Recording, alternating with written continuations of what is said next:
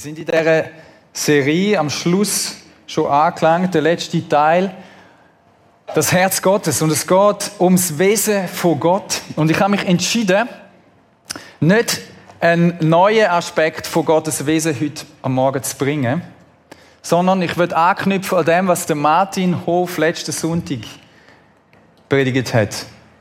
Und wir wollen zusammen eintauchen in eine Geschichte aus dem Alten Testament, die für mich wie so eine Parallelgeschichte ist zu der Geschichte, die der Martin erzählt hat. Martin hat letzten Sonntag die Geschichte von dem liebenden Vater oder von diesen zwei verlorenen Söhnen erzählt. Es geht ums Wesen von Gott. Es geht ums Wesen von Gott, um sein Herz. Und ähm, der John Mark Comer, das ist ein Pastor, ein Schriftsteller aus den USA, der hätte mal Folgendes gesagt: What you think about God will shape your destiny in life. Das heißt so viel wie, was du über Gott denkst, das wird deine, dein Schicksal oder deine Zukunft von deinem Leben formen. Das heißt, das, was wie du dir Gott vorstellst, das ist nicht einfach nur so ein bisschen äh, theoretische Abhang, sondern das hat mit dir zu tun. Das bestimmt dein Leben. Das hat Auswirkungen. Ich habe noch ein zweites Zitat von jemandem, wo, wo man nicht genau, man weiß nicht genau, woher das, kommt, das Zitat. So ein bisschen sarkastisches Zitat. Gott schuf den Menschen nach seinem Ebenbild.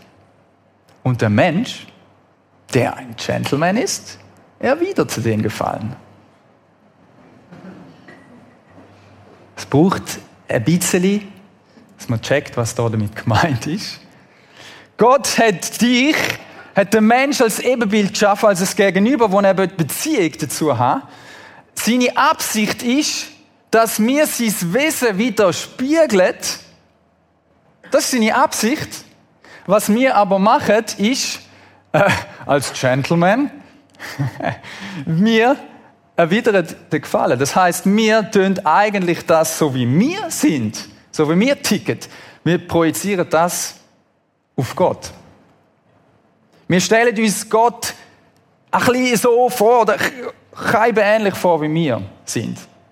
Ähm, vielleicht, und das ist ein riesen Fall, vielleicht fragst du dich, okay, puh, trifft das auf mich zu? Ein paar Indizien, die dir helfen können, ähm, die Frage mit Ja oder Nein zu beantworten. Wenn du nie Lampe hast mit Gott, dann könnte das sein, dass das Zitat auf dich zutrifft. Wenn Gott also irgendwie immer einer Meinung mit dir ist, du nie mit ihm ähm, ähm, eine Auseinandersetzung hast, sondern irgendwie er alles das, was du so machst und denkst, auch gut findet. So, mal. Dann könnte das sein, dass du dir die Falle trampst. Gott wählt die gleiche Partei wie du, er denkt so zu den grossen Themen, die uns in dieser Zeit extrem äh, beschäftigen, das gleiche wie du. Er findet alles gut, was du machst. Nie gibt es so einen Moment in deiner Beziehung zu Gott, wo du denkst, aha, so meinst du es. Aha, in die Richtung sollte ich. Wenn das ein so bei dir ist, wenn du so mit einem bequemen Gott zu, äh, zu hast, also die Gott als, als so der vorstellst, der so, so lieb ist, aber ich, ihr wisst, was ich mit lieb meine, so ein bisschen, so ein bisschen, yeah, so keine Kontur, so brav. Ja. Dann könnte es sein, dass du in diese Falle trampst.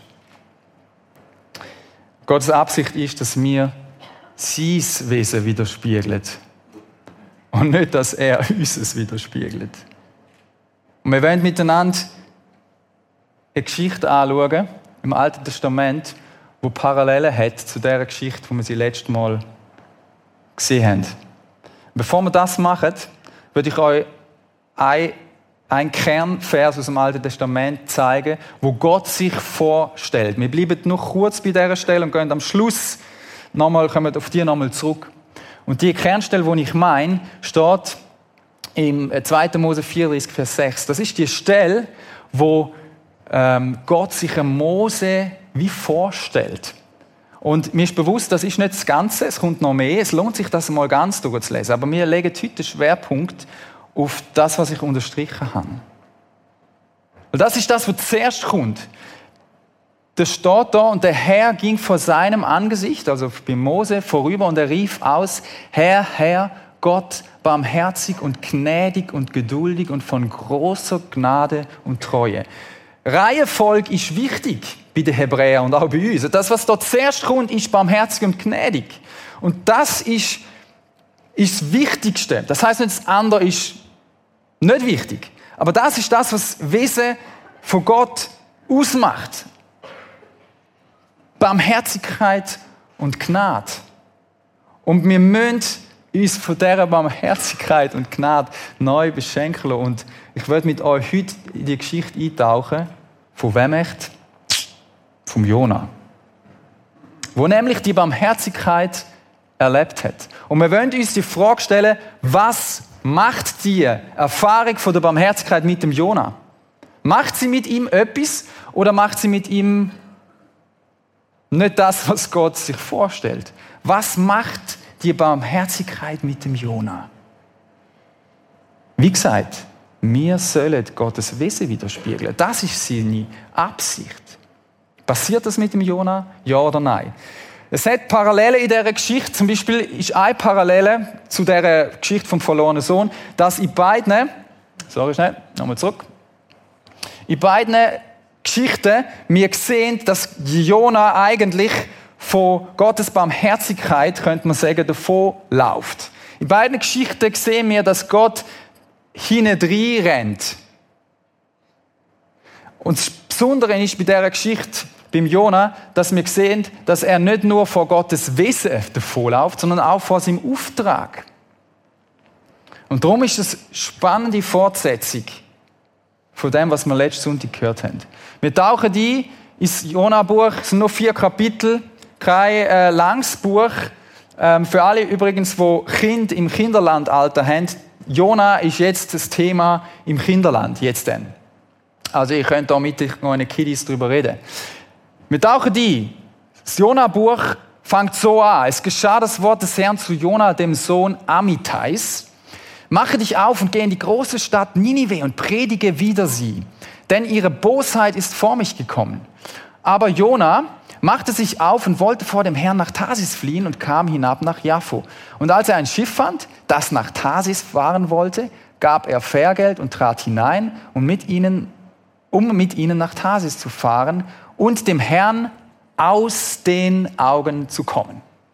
Der Jona flüchtet vor Gott selber und er flüchtet vor dem Auftrag. Wir werden am Schluss im vierten Kapitel dann sehen, warum dass er flüchtet. Man könnte ja meinen, er hat Schiss, weil da heißt wirklich Grund dazu, weil As, As, Assyrien, also Assur, also Assyrien, das ganze Volk ist wirklich ein Volk, wo du jetzt nicht unbedingt gerne mal so vorbeigehst und denen mal ein bisschen eine Message bringst. Das ist, äh, man weiß es geschichtlich, das ist der größte, es hat nie einen Feind gegeben vom Volk Israel, der schlimmer war wie die. Äh, Ninive ist das religiöse Zentrum von diesen Assyrern. Und es heißt da, die sind voll Bosheit. Die Beschreibung, die stimmt. Es gibt geschichtliche Zeugnisse von dem, was die Assyrer gemacht haben im Krieg mit ihren äh, Gefangenen und Opfern. Ich erspare euch das. Und Gott sieht das und er sagt, Jona, gang dorthin. Was macht Jona? Ich gehe nicht dorthin. Warum? Werden wir noch sehen. Was macht er? Er geht genau in die andere Richtung. Steigt auf das Boot, er wird nach Tarsis, das ist so mehr oder weniger so das Ende der Welt. Dort mal genau in die andere Richtung. Und dann können wir lesen im Kapitel ähm, 1 und 2, was passiert. Er kommt auf das Schiff, Gott schickt einen Sturm, es gibt Seenot, ähm, alle fragen sich, what's up, wer ist, wer ist schuld? Und man merkt, es ist der Jonah, der Jonah gibt es zu und er wird über Bord geworfen und er wird mit seinem Leben eigentlich abschließen. Er ist dort im Meer, er wird von einem großen Fisch, heißt ähm, verschluckt bleibt drei Tage in diesem Buch, kommt zur Erkenntnis, dass das, was er gemacht hat, nicht in Ordnung ist, dass er ja den Auftrag sollte befolgen von Gott, kehrt um und er erfahrt Barmherzigkeit von Gott. Wird wieder an Land gespeuzt und kommt der neue Auftrag über, wo da heißt, Kapitel 3, es geschah das Wort des Herrn zum zweiten Mal zu Jona, mach dich auf, geh in die große Stadt Ninive und predige ihr, was ich dir sage. Da machte sich Jona auf und ging hin nach Ninive, wie der Herr gesagt hätte. So gut. Halleluja. Jetzt checkt. Yes. Wir freuen uns da an dieser Stelle ein bisschen zu früh. Er geht zwar, er geht zwar, aber er erfüllt den Auftrag vom Gott nicht so, behaupte ich, wie das dann war. Wenn wir genauer lesen, im Kapitel 3, ähm, dann sehen wir, der Jona macht das nicht so, wie ein Prophet das eigentlich macht. Normalerweise gehen Propheten mit ins Zentrum der Stadt und dort gehen sie an und verkünden ihre Botschaft. Der Jona fängt schon am ersten Tag an zu erzählen. Ich stelle mir das vor, er schlappt so in die Stadt rein und, und, und, und, und bringt so, übermittelt so seine Botschaften so. Es steht nicht so genau in dem Text. Ich, ich weiß, ich tue ein bisschen interpretieren, aber so stelle ich mir das vor. Es heißt auf jeden Fall, am ersten Tag fängt er an, schon die Botschaft zu verkünden. So, und jetzt machen wir eine Predigtanalyse von seiner Botschaft. Die ist nämlich ziemlich schnell erledigt. Seine Botschaft heißt folgendermaßen: Es sind noch 40 Tage, so wird Ninive untergehen. Und das ist mal eine Message. He? Also für alle, die gerne kurze Messages haben, da wäre eine. Aber die ist so kurz, kürzer geht es gar nicht. Vor allem vom Inhalt her ist die doch eher, würde ich sagen, dürftig. Ich habe den Eindruck, dass der Jonah seine eigene Message, beziehungsweise das, was Gott ihm eigentlich gesagt hat, sabotiert. Warum glaube ich das? Weil da fehlt, was typisch ist für eine Botschaft von einem Prophet. Normalerweise kommt ein Prophet und sagt im Namen von Gott, hey, übrigens, Gott hat zu mir geredet und ich gebe euch jetzt das weiter. Er erwähnt Gott nie nichts. Normalerweise ist es üblich, dass ein Prophet zur Umkehr aufruft und sagt, Leute, kehrt um zu dem Gott. Macht das der Jonah? Nein. Alles, was er macht, ist, sagt, noch 40 Tage haben und dann geht es ab mit euch, dann ist finitos. Das scheint für mich doch die schlechteste Message äh, zu sein, die die Welt je gesehen hat, vielleicht. Aber interessanterweise hat es die größte oder eine riesige Auswirkung. Das ist eine Ermutigung für alle Pastoren, die nicht so gut sich vorbereitet oder irgendwie das Gefühl haben, ja, heute irgendwie lassen sie mir nicht so recht zu oder so. Auf jeden Fall, Gott braucht die dürftige Message, um etwas Gewaltiges zu machen. Was passiert? Ninive kehrt um. Ninive kehrt um. Vermutlich hätte Jonah das nicht unbedingt bezwecken darum einfach schlechte Message machen, kurz und so und dann. Ninive kehrt um. Ja. Die kommen zu Erkenntnis merken, wow, wir müssen umkehren, wir müssen Buß tun. Und dann heißt es am Schluss vom Kapitel 3, dass Gott sich sagt, okay, nicht 40 Jahre 40 äh, Tage und dann Untergang. Sondern es heißt, dass er sich umentscheidet und ihnen vergibt und die Stadt nicht, dass es nicht zum Untergang von der Stadt kommt. Gewaltig, oder? Jetzt könnte man eigentlich sagen, drei Kapitel langen auf für ein Buch, jetzt könnte es fertig sein. Aber die Geschichte ist noch nicht fertig. Weil eigentlich könnte ja jetzt Jonas sagen, genial, wow, du bist so barmherzig und yes, ich habe das dürfen erleben an meinem eigenen Leben und jetzt noch bei dieser Stadt. Die Reaktion vom Jona ist anders. Sie ist anders. Wie ist die Reaktion von Jona? Kapitel 4, das letzte Kapitel. Das aber verdross Jona sehr. Und er ward zornig und betete zum Herrn und sprach, ach Herr, das ist's ja, was ich dachte als ich noch in meinem Lande war. Ich habe schon gewusst, dass du das machst. Das ist der Grund, warum er nicht hat auf Ninive. Nicht, weil er Schiss hat. Und jetzt kommt der Vers, den wir kennen. Deshalb wollte ich ja nach Tarsis fliehen, denn ich wusste, dass du gnädig, barmherzig, Schelletz, langmütig und von großer Güte bist und lässt dich des Übels gereuen. Das habe ich gewusst. Und darum habe ich nicht gehen. Und darum komme ich, Jona, zum Schluss, ich sollte sterben. So nimm nun her meine Seele von mir, denn ich möchte lieber tot sein als leben. Boah. Also mir ist das vom, von meinem äh, meiner Zeit äh, im Kindergottesdienst äh, nicht so bewusst gewesen, dass das so eine crazy Geschichte ist. Mir ist vor allem das mit dem Fisch geblieben. Aber dass der Jonah so drauf ist, das ist mir nicht so bewusst gewesen. Ich bin ganz neu perplex. Wir sehen ins Herz vom Jonah in dieser Geschichte. Wir sehen etwas und spüren etwas von dieser Herzenshaltung vom Jonah. Wir sehen, wie der Jonah tickt. Und wir sehen, dass offenbar die Barmherzigkeit von Gott, wo der Jonah erlebt, mit dem Jonah nicht das macht, was Gott sich vorstellt. Widerspiegelt der Jonah das Wesen von Gott? Nicht unbedingt. Was sehen wir beim Jonah? Die Jonah, wir sehen eine Herzenshaltung, wo ungefähr so aussieht. Eine Herzenshaltung, eine Einstellung, die sagt, die dort haben es nicht verdient. Deine Barmherzigkeit gegenüber unseren grössten Finden ist nicht angebracht, Gott. Wir sehen das Herz, eine Haltung vom Jonah, wo nicht gecheckt hat, dass, sie, dass er selber so abhängig ist von dieser Barmherzigkeit. Oder? Stell dir das vor, er ist erst gerade noch drei Tage in so einem Fischmagen gehockt.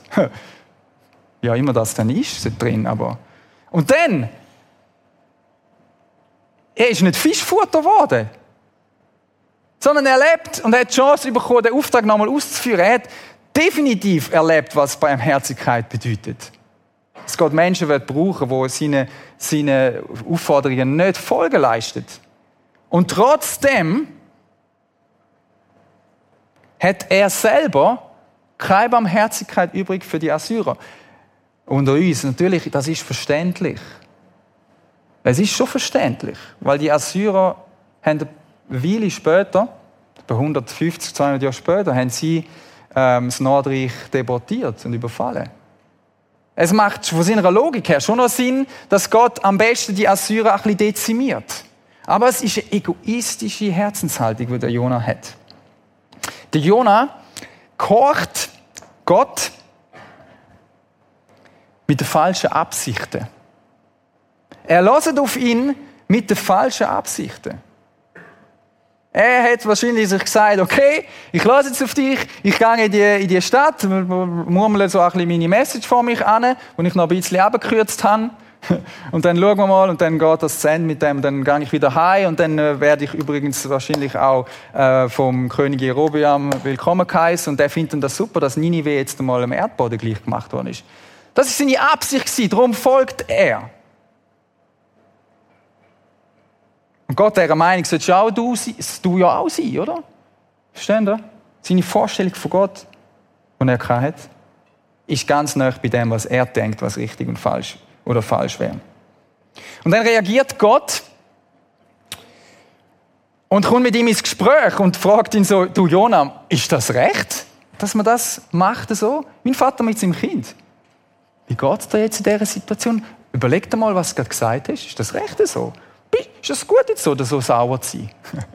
und Jona hat keinen Bock drauf und er geht. Er geht außerhalb von Ninive. Äh, äh, wahrscheinlich geht er auf einen Hügel rauf, dann sieht man nämlich Ninive schön, dann kann man ein bisschen zuschauen. Und dann macht er sich so einen Unterstand in dieser Hitze, oder? Tut das Sühnele. Und er schaut zu und hofft vermutlich, dass Gott gleich noch sich umentscheidet und die Stadt vernichtet. Und dann macht Gott etwas Spannendes. Er macht etwas, zum das Herz von, von Jona nochmal so richtig aufzudecken. Die Herzenshaltung. Er lässt nämlich eine Pflanze wachsen, die wird über Nacht so riesig, dass sie richtig Schatten gibt. Und Jona hat keine Freude an dieser Pflanze. Denkt, wow, so gut, jetzt kann ich sühneln und jetzt kann ich sogar noch Jetzt, oder, jetzt, so, jetzt, jetzt kann ich da höckeln mit dem Unterstand, da ist noch ein bisschen grün, oder, so richtig schön, so eine grosse, so eine, die du kannst im Ikea kaufen, so die grosse da, weißt du, so. Und noch ein bisschen, einfach, das kannst du drunter hocken und dann sühneln und zuschauen und vielleicht passiert ja noch ein bisschen Action. Und Gott schickt einen Wurm in der Nacht, der Wurm kommt und zerstört die Pflanze und die Pflanze stirbt. Gottes Grund, und was passiert? Der Jona hat seine schönen Pflanzen nicht mehr. und muss jetzt in dieser Sauhitze bröteln und zuschauen, was mit Nineveh echt passiert. Was passiert mit dem Jonah? Wir kennen ihn ja so ein bisschen. Er wird sauer. Er wird stinksauer und sagt Gott nochmal, ich will sterben. Ich will sterben. Und Gott sagt, hey, ist das recht, dass du willst sterben? Und er sagt, ja, das ist richtig. Ich, das ist mein Recht, jetzt will ich sterben, weil das ist so gemein. So, und dann ist das Kapitel fast fertig und wir sind schon am Ende vom Jona-Buch, wo kein, kein Happy End hat und es bleibt so ein bisschen offen. Aber das Jona-Buch schließt mit diesen zwei Versen. Und der Herr sprach, und das ist das, der Schluss. Der Herr sprach, dich jammert die Staude, um die du dich nicht gemüht hast. Du hast sie auch nicht aufgezogen die in einer Nacht ward und in einer Nacht verdarb, und mich sollte nicht jammern Ninive, eine so große Stadt, in der mehr als 120.000 Menschen sind, die nicht wissen, was rechts oder links ist, dazu auch viele Tiere. Also Gott sagt ihm, eigentlich, du jetzt mal, mein lieber Prophet, was ist wichtiger? In meinen Worten, deine beschissene Pflanze, wo die ein bisschen Schatten gibt, oder die 120.000 Menschen, die ich geschaffen habe, als meine Ebenbilder, wo ich will, dass sie meine Ehrlichkeit, meine, meine, meine, mein Wesen widerspiegeln. Ja, was ist denn jetzt da wichtiger? Seht ihr das, was Gott macht? Und ich glaube, es ist gut, dass das Buch jetzt da fertig ist, weil ich weiß nicht, es ist gut, dass wir nicht sehen, was der Jonah jetzt zu dem sagt. Ich, ich vermute nicht, dass es beim Klick gemacht hat.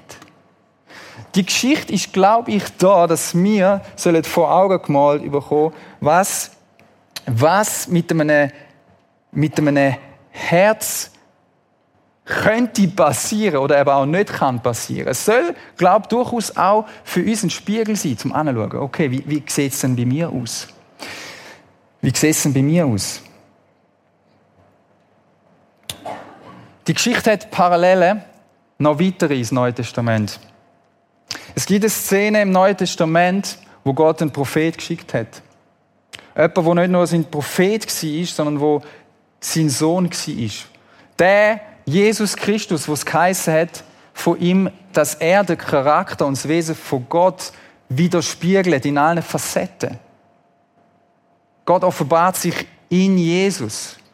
Und es gibt die Szene, wo Jesus außerhalb von Jerusalem ist außerhalb von Jerusalem, irgendwo in einer Schädelstätte. Man weiß nicht genau, wo das war. Es gibt verschiedene, verschiedene Spekulationen. Aber es war ein Ort außerhalb der Stadt. Wie da, außerhalb der Stadt. Und wir sehen dort den Jesus, wo der Charakter von Gott widerspiegelt. Der Jesus, wo wenn er steht, sieht zum Beispiel Jerusalem, sich nicht darüber freut und denkt, jetzt mach mal, sondern wo Tränen vergießt, weil er sieht, die, die, sein eigenes Volk tut nicht das, was er sich vorstellt. Der Jesus ist dort außerhalb von Jerusalem an einem Baum, an zwei Baumstämmen gehangen. Und er hat gesagt, ich stirbe. Ich stirbe. Ich lasse mich opfern. Ich zeige Barmherzigkeit vor Gott, wie man es mehr nicht zeigen kann. Sehen ihr die Zusammenhänge? Und wisst ihr, was Jesus am Kreuz gesagt hat? Er hat gesagt, Vater, vergib ihnen, denn sie wissen nicht, was sie tun. Sie wissen nicht, was sie tun. 120.000 Menschen sind es dort, die nicht wissen, was rechts und links ist. Das gleiche Muster wieder. Und Jesus stirbt voller Liebe und Barmherzigkeit und Gnade für die Menschen. Und nicht nur für die Menschen in Jerusalem, sondern für alle Generationen, wo nachher noch werden folgen für dich und mich, damit wir in die Beziehung kommen können, dass wir Vergebung von der Schuld erfahren und dass wir in die Beziehung hineinkommen von Gott und dass er uns kann brauchen als seine Ebenbilder und dass durch dich und mich sein Wesen kann widerspiegelt werden. Das ist seine Absicht. Das ist der Herzschlag von Gott.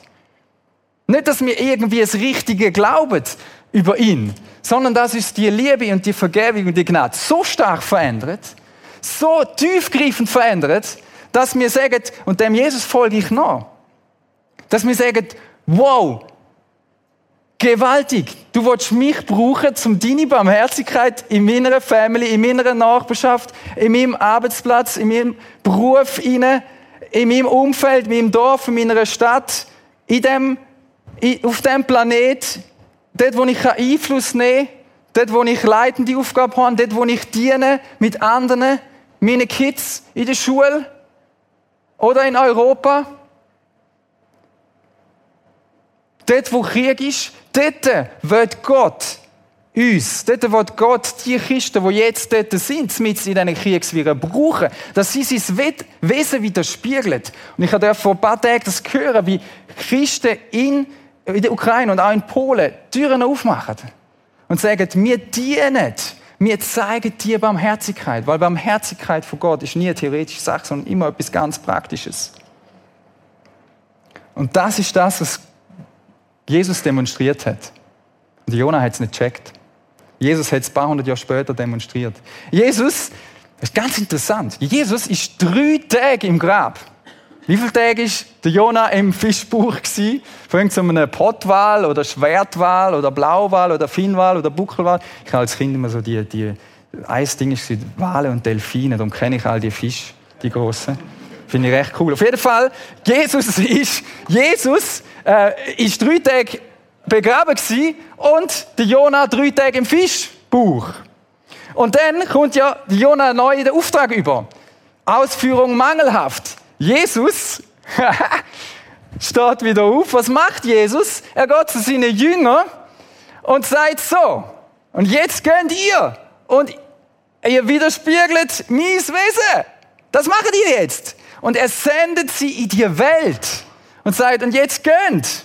Jetzt gönnt. Ich habe es euch vorgemacht. Ich habe euch Kraft vom Heiligen Geist gegeben, dann später bei Pfingst passiert ist. Ich gebe euch das. Ich gebe euch alle Ausrüstung, dass ihr könnt gehen und mein Wesen widerspiegeln.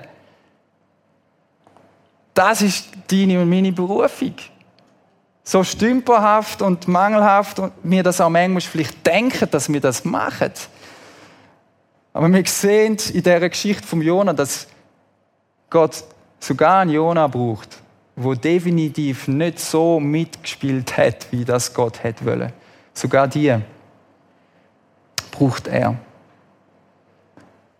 Mich hat das fasziniert, die, die Parallelen, die, die, die Connections vom Jona-Buch ins Neue Testament zu Jesus. Und wir müssen, und ich möchte dich ermutigen, fang an, die große Linie zu verstehen. Aber wenn du die Bibel noch nicht so kennst, die Geschichte von Gott noch nicht so kennst, fang an lesen, fang an Zusammenhänge verstehen. Und dann wirst du merken, wow, so tickt der Gott ja. Weil die Geschichte für sich genommen, Jona Geschichte für sich, ist eher deprimierend, finde ich. Aber wenn wir die Zusammenhänge sehen und sehen, was Gott weitergemacht hat, dann ist das zutiefst ermutigend. Was können wir von dieser Geschichte lernen? Ich habe ein paar Punkte rausgenommen. Von dieser Geschichte, wo wir sehen, es ist ein krankes, es führt zu einem kranken Herz. So ein paar Sachen auch für euch, um darüber nachdenken. Vergessen, was Gott für dich gemacht hat. Das ist etwas, was du kannst machen, wenn du äh, willst am gleichen Punkt stehen bleiben und dein Herz sich nicht soll verändern. Vergiss es, was Gott für dich gemacht hat, und dann wird das passieren. Das ist genau das, was bei Jona passiert ist. Gottes Auftrag mit der falschen Absicht erfüllen. Ist mir bewusst, das sind herausfordernde Punkte. Ich muss euch das zu. Gottes Auftrag mit der falschen Absicht erfüllen. Oder nur Gottes Segen wollen, aber nicht seine tiefe Gemeinschaft, weil die, wo dich verändert. Huh. Herausfordernd. Wo willst du Gottes Segen? Wo willst du Gottes Pflanzen, wo dir Schatten geben? Aber du merkst nicht, dass es Gott um viel mehr geht, nämlich um Beziehung, um tiefe Gemeinschaft. Es geht ihm darum, dass du in sein Bild verändert wirst. Jesus sagt einmal, er will, dass wir Jesus ähnlicher werden. Dass wenn Menschen dich sehen, denken, ah, der ist ja wie Jesus. Ein bisschen. Irgendwie. Oder immer mehr. Wo willst du Gottes sagen? Aber nicht seine Gemeinschaft. Kannst du auch mal darüber nachdenken, was so Pflanzen bei dir in deinem Leben könnten sein. Und das Gewaltige, was ich sehe in dieser Geschichte, ist, dass Gott alles tut, Schon da beim Jona. Stell dir vor, der Schöpfer vom Universum lädt sich auf ein Gespräch ein mit seinem Prophet. Er tut alles. Und wir sehen das in Jesus. Jesus, er tut alles, damit wir ein Herz haben können, wo ihm sein Herz ähnlicher wird. Warum? Weil er Absicht hat, dass sein Reich wächst. Er hat Absicht mit uns als Prisma. Durch alle Generationen durch. Dass sein Wesen widerspiegelt wird. Also wenn Menschen kommen und dir und mir begegnen, merken, da kann ich sein, wie ich bin, da kann ich daheim sein. Wenn Menschen mit dir Begegnung haben, mit, mit dir, wo da ein Teil bist in dieser Kille, wenn sie dir begegnen, dass sie Ermutigung erfahren. Dass sie einem Menschen begegnet, der sagt, ich bin voller Liebe und Barmherzigkeit für dich. Dass sie Menschen begegnet, die sagen, ich diene dir, egal was es kostet. Sie Menschen begegnen, die sagen, weißt du, das Geld, das ich habe, zum Beispiel, das, über, über, das tue ich mit Gott reden, was soll ich mit dem machen? Menschen so, so großzügig sind, dass, dass, dass, dass wenn Menschen mit dir zu tun sagen, das gibt es gar nicht. Großzügig mit, mit deinem Haus vielleicht, mit deiner Wohnung, wo sich vielleicht jetzt öffnet für, für Flüchtlinge. Oder was es auch immer ist. Wo großzügig sind, indem sie sich Zeit nehmen und zulassen für einen, für einen Arbeitskollegen, wo irgendwie es nicht mehr so sieht. Und du sagst, und ich lasse dir zu. Hey, wir dürfen die Herrlichkeit von Gott widerspiegeln. Das dürfen wir. Das macht, das macht Jesus mit dir. Gewaltig.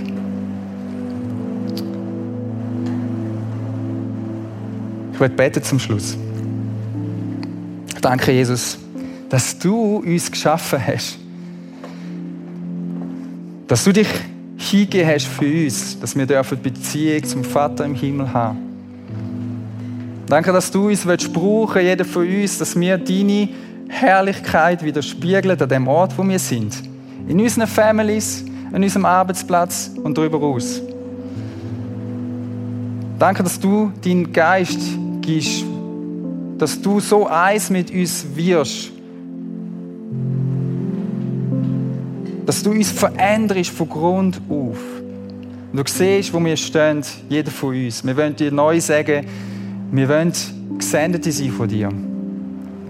Und du siehst die unter uns, wo vielleicht die Beziehung noch gar nicht eingegangen sind. Danke, dass du da bist mit offenen Armen und sagst, komm heim zu mir, ich will dich verändern. Ich will dich vergeben, dir vergeben. Ich will dir deine Schuld vergeben. Ich will wieder Gemeinschaft haben mit dir.